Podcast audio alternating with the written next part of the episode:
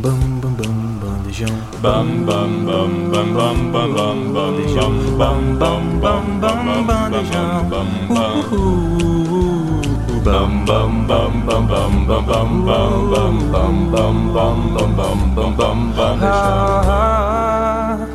Bandejão 104.7. Boa tarde para você que sintoniza na nossa rádio universitária 104.7. Um olá também para quem nos escuta no Spotify do Bandejão. Eu sou a Tainá e estou aqui para mais um Som Delas. No Som Delas de hoje, nós temos as locutoras Jennifer Olá, gente. e Mavi. Oi, gente. Muito bom estar aqui de volta. Hoje o Som Delas é sobre uma artista muito especial, Miley Cyrus. Nascida em Nashville, no Tennessee, nos Estados Unidos, em 23 de novembro de 1992. A cantora de agora 30 anos é também compositora e atriz. E ela se tornou mundialmente popular por interpretar Miley Stewart ou a Hannah Montana, na famosa série do Disney Channel Hannah Montana. Eu acho que foi realmente o grande pulo do gato na carreira da Milo, porque foi o que, o que fez ela estourar, né? Tipo, todo mundo conhece Hannah Montana. E ela era muito novinha quando ela começou, ela tinha por volta de 11 anos, interpretando uma personagem que tinha por volta de 14, 15 anos. E ela fala que a, a vida dela ela foi crescendo realmente na televisão, ao mesmo tempo que isso foi muito bom, porque ela descobriu uma coisa que ela ama, que é cantar, que é atuar, enfim. E mas ao mesmo tempo foi meio problemático, né? Porque querendo ou não, quando se é um artista que, que começa desde muito cedo, isso acarreta certos problemas, né? É, inclusive, a Tainá comentou, né, de que isso deve ter sido um marco pra, na carreira dela. E, de fato, quando a gente pensa hoje em Miley Cyrus, a gente remete a Hannah Montana. Até porque foi assim que a gente conheceu ela na nossa infância. Que depois, de fato, ela se lançou na carreira musical, mas o pontapé dela foi a parte atriz. Até porque Hannah Montana era aquela típica série adolescente a gente assistia e ficava, ai, eu queria tanto essa vidinha. Tipo, eu pelo menos quando era criança eu via aquelas séries é, americanas, né, de, daquela vida adolescente. Ai, meu sonho ir pro ensino médio, sabe? Ai, meu Viver sonho. uma vida dupla de ser uma adolescente normal de dia e de noite ser uma estrela do estrela. pop. E eu achava muito legal também que na série a Hannah tinha uma peruca loira, né? E a Miley, ela tinha ela tinha o cabelo castanho. E eu acho muito legal porque as pessoas não não percebiam que era a mesma pessoa. Eu ficava assim, meu Deus, como que não percebem que é a Só mesma com a pessoa? peruca. Tipo, tipo o Superman, assim, que não coloca o terno e, e o óculos, ninguém sabe que, que ele é o Clark Kent, que é a mesma coisa que o Superman. Mas também tinha essa questão da dualidade de comportamento, que uma era totalmente urbana e a outra tinha uma origem no country, nivelada da roça, mais simples. Nossa, é verdade, tinha toda uma diferença. Eu lembrei agora até da, de Cúmplices de um Resgate, Manuela e Isabela. Sim, uma era bem do interior, a outra toda roqueira. Caramba, total isso. Aham. Nossa, eu amava Cúmplices de um Resgate. Eu, nossa, eu era fãzaça.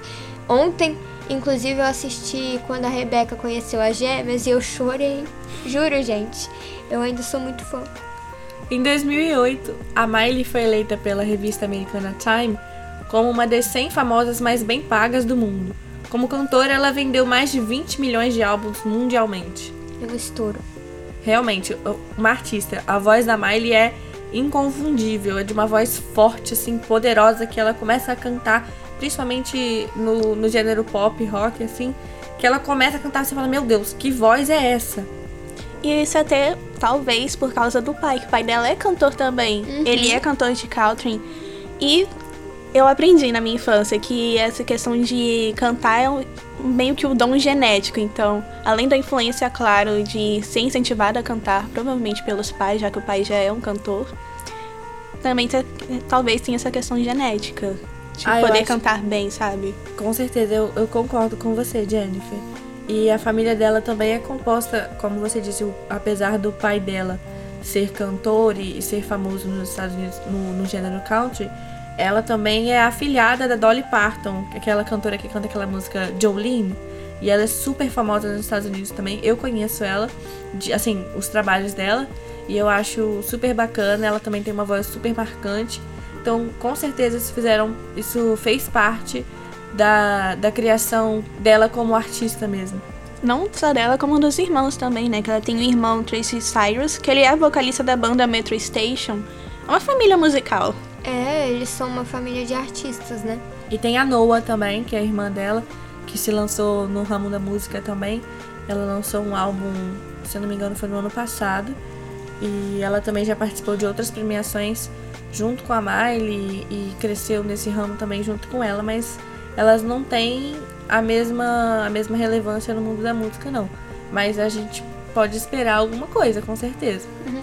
Eu acho que não tem a, a, mesma relevância ainda, até porque, a, como a gente já comentou, a Miley teve toda uma, uma infância já voltada para isso. Tipo, ela foi criada realmente ali as, todas essas artistas que participaram da Disney, né, nessa época, elas foram criadas ali dentro da Disney para serem estrelas, né?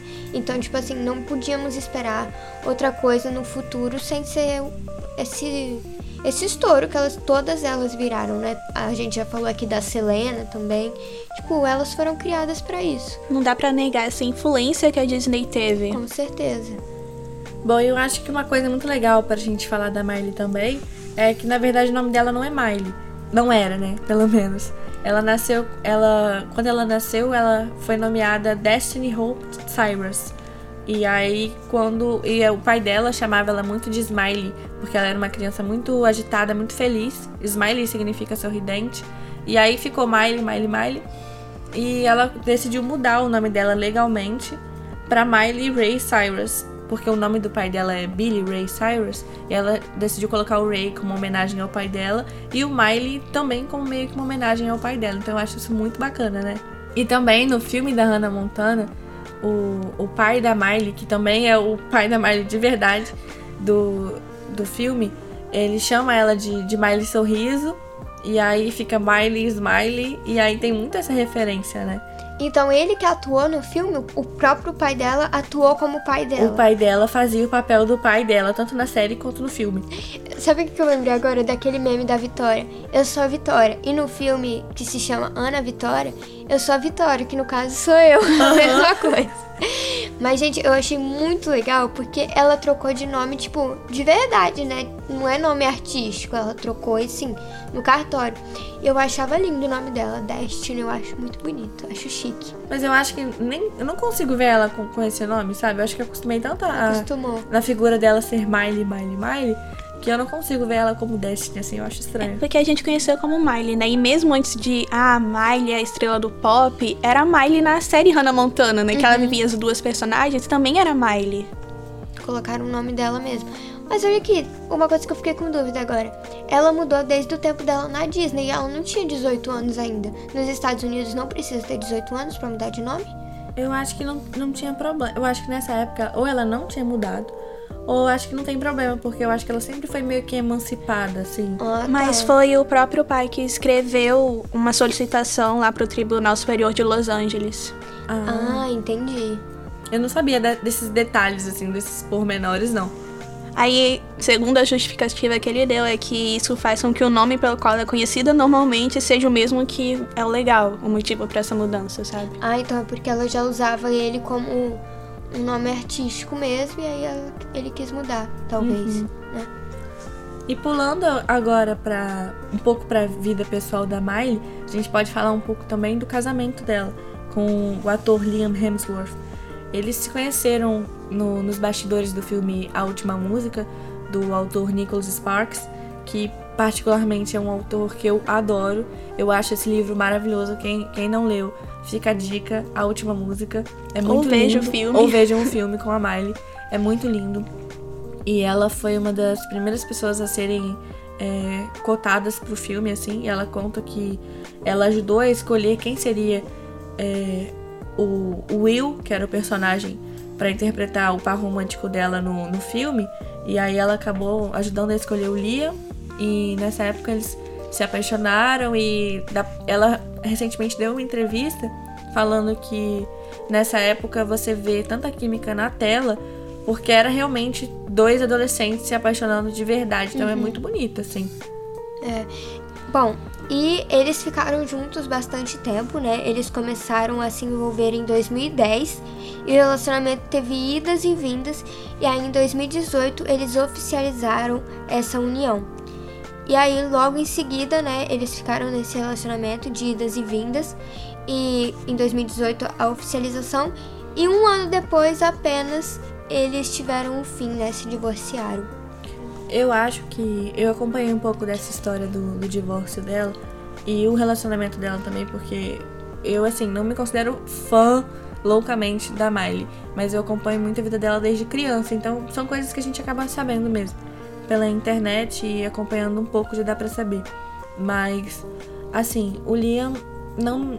Eu não gosto muito dele. Eu acho que ele é uma pessoa que tentava podar muito ela e ela é muito autêntica, dá para você perceber isso desde, desde sempre, que ela tem personalidade, que ela sempre foi muito autêntica. Até nas entrevistas que ela dava quando criancinha, que ela acompanhava o pai dela nas entrevistas de programas de TV dos Estados Unidos, você percebe isso, a personalidade.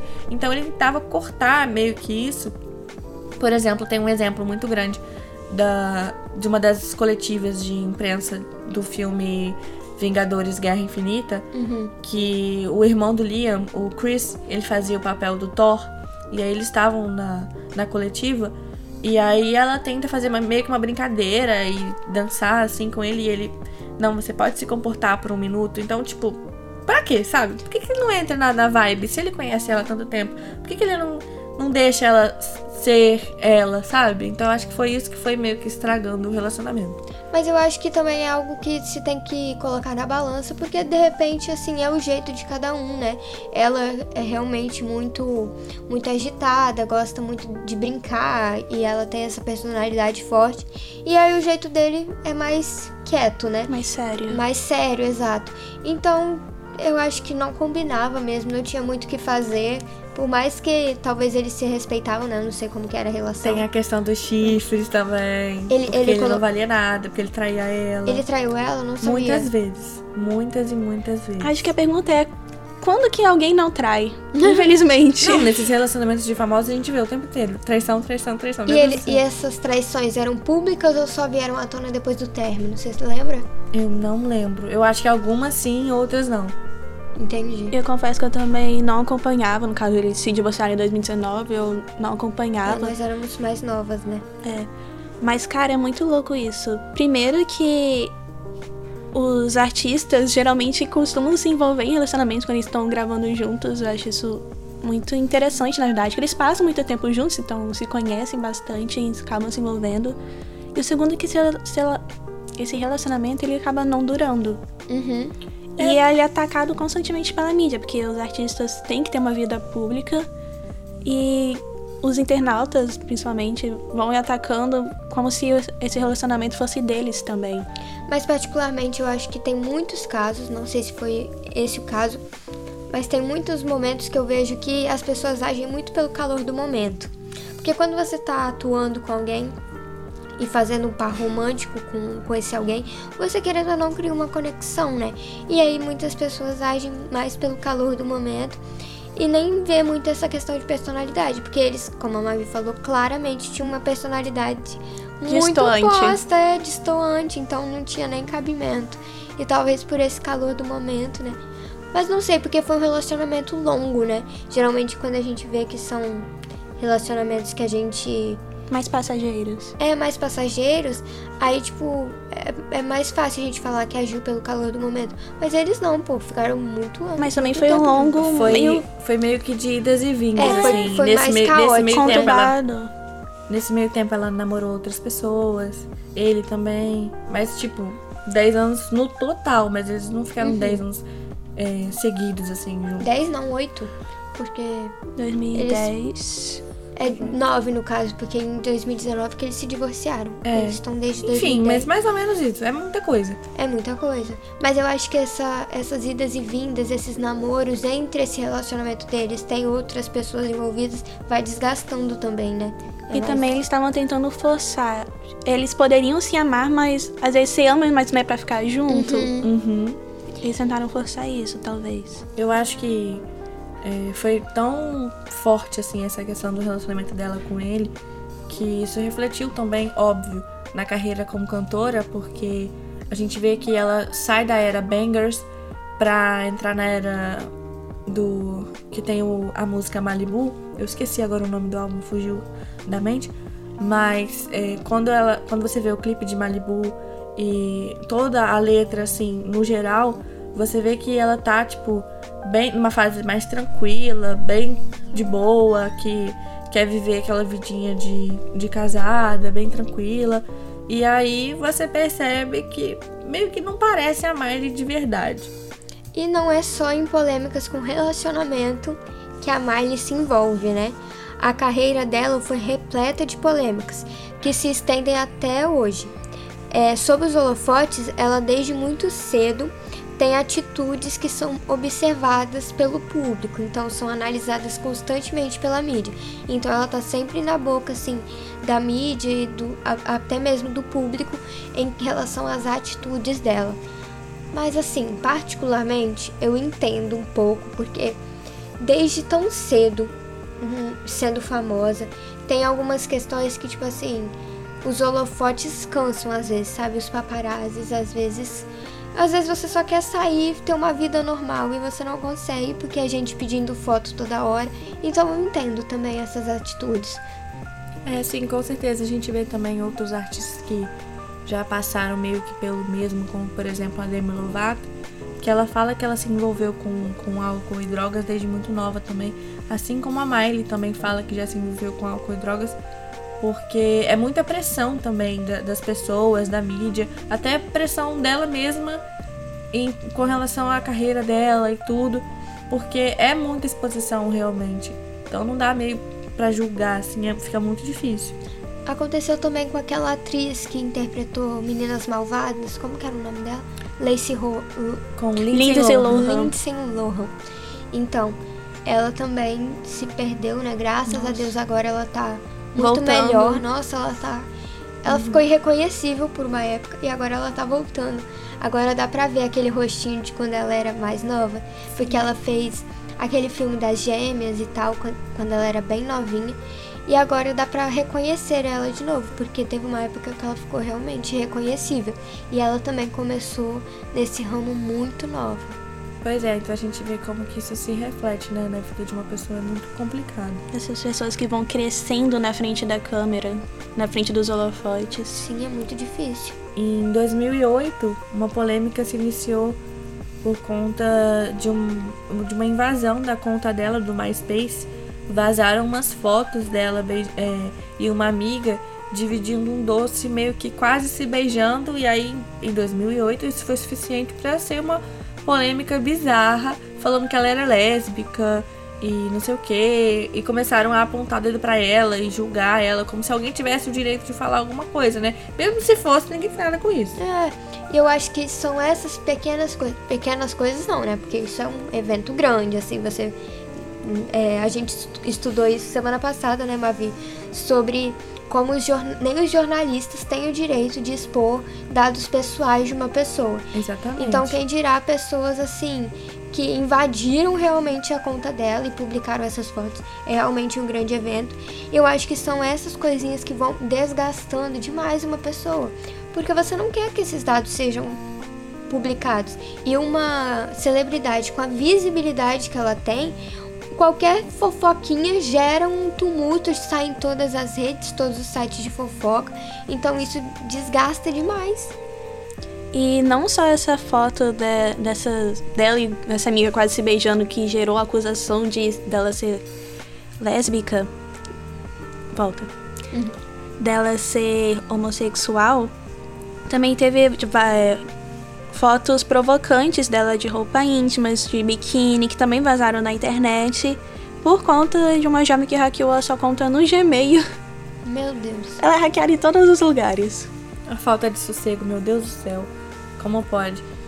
E a gente vê também em 2013, mesmo naquela, naquela mesma pegada de ex-Disney, de querer construir uma, uma identidade própria, em 2013, assim, no VMA, ela fez uma apresentação muito polêmica que eu não esqueço, e até hoje eu, eu lembro um pouco dela porque eu assisti é, o, o programa enquanto passava, assim, eu adorava essas premiações.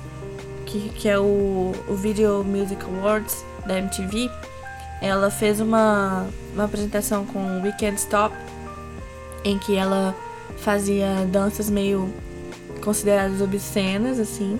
E ela tava Sensuais, com. né? É. E ela tava com um dedão de espuma, que- daqueles que eles usam naqueles jogos de beisebol, essas Sim. coisas. Eu acho que você ouvinte vai entender mais ou menos o que, que eu tô querendo dizer. E aí com aquele negocinho assim com o dedo apontando pra cima e com uma roupa meio bege, com um sutiã meio bege de látex e uma calcinha bege de látex também, como se ela estivesse quase nua. E, enfim, a apresentação foi super polêmica, mas que demonstrou muita personalidade e tem tudo a ver com o clipe, tudo a ver com a música, tudo a ver com a estética que ela queria passar, mas que na época ela foi super, super, super julgada. Resumindo, os outros podem ter controle sobre como o corpo dela vai ser visto, quando o corpo dela deve ser nu ou não, mas ela não. Exatamente. A mulher não tem o controle sobre o próprio corpo, como e quando ela quer que ele seja visto de tal forma. Exato, porque quando ela não queria ser exposta, vazaram as fotos dela de cunho íntimo que estavam restritas no celular dela, que foi hackeado. E quando ela fez algo mais sensual de Pro pra ser publicado, exato. O pessoal julga. Eu não sei realmente qual é a desse pessoal que, tipo assim, quer julgar em todos os quesitos. E esse ramo do pop, ele é mais conhecido por ter danças mais sensuais, os clipes principalmente, né? Aqui no Brasil a gente tem como exemplo a Anitta, a Luísa Sonza e é, no estrangeiro também Lady Gaga. Lady Gaga faz uns clipes muito bacanas e tem algumas cenas que são muito sensuais. Sim. Bom, partindo um pouco para curiosidades sobre a Miley, mudando um pouco o foco e o tópico, eu acho legal a gente falar um pouco que ela é vegana. Ela não come nada de origem animal. Me identifiquei um pouquinho. Você é vegana? Sou ovo-lacto-vegetariana. Mentira, Sério, amiga? não Não sabia. sabia. Sério? Eu pensei que vocês soubessem. Não, não sabia. Nossa, eu nunca ia imaginar também, nem sobre você e nem sobre a Miley. Eu nunca imaginaria. Não, Da Miley eu sabia, ela tem um abacate tatuado no braço. em referência a isso. Uma das muitas tatuagens que ela tem, né? Uma Sim. das muitas. Ao total, ela tem mais de 20 tatuagens. É muita tatuagem. Ela tem uma tatuagem, inclusive, pro Liam. Que eu acho que a diva devia pagar, viu?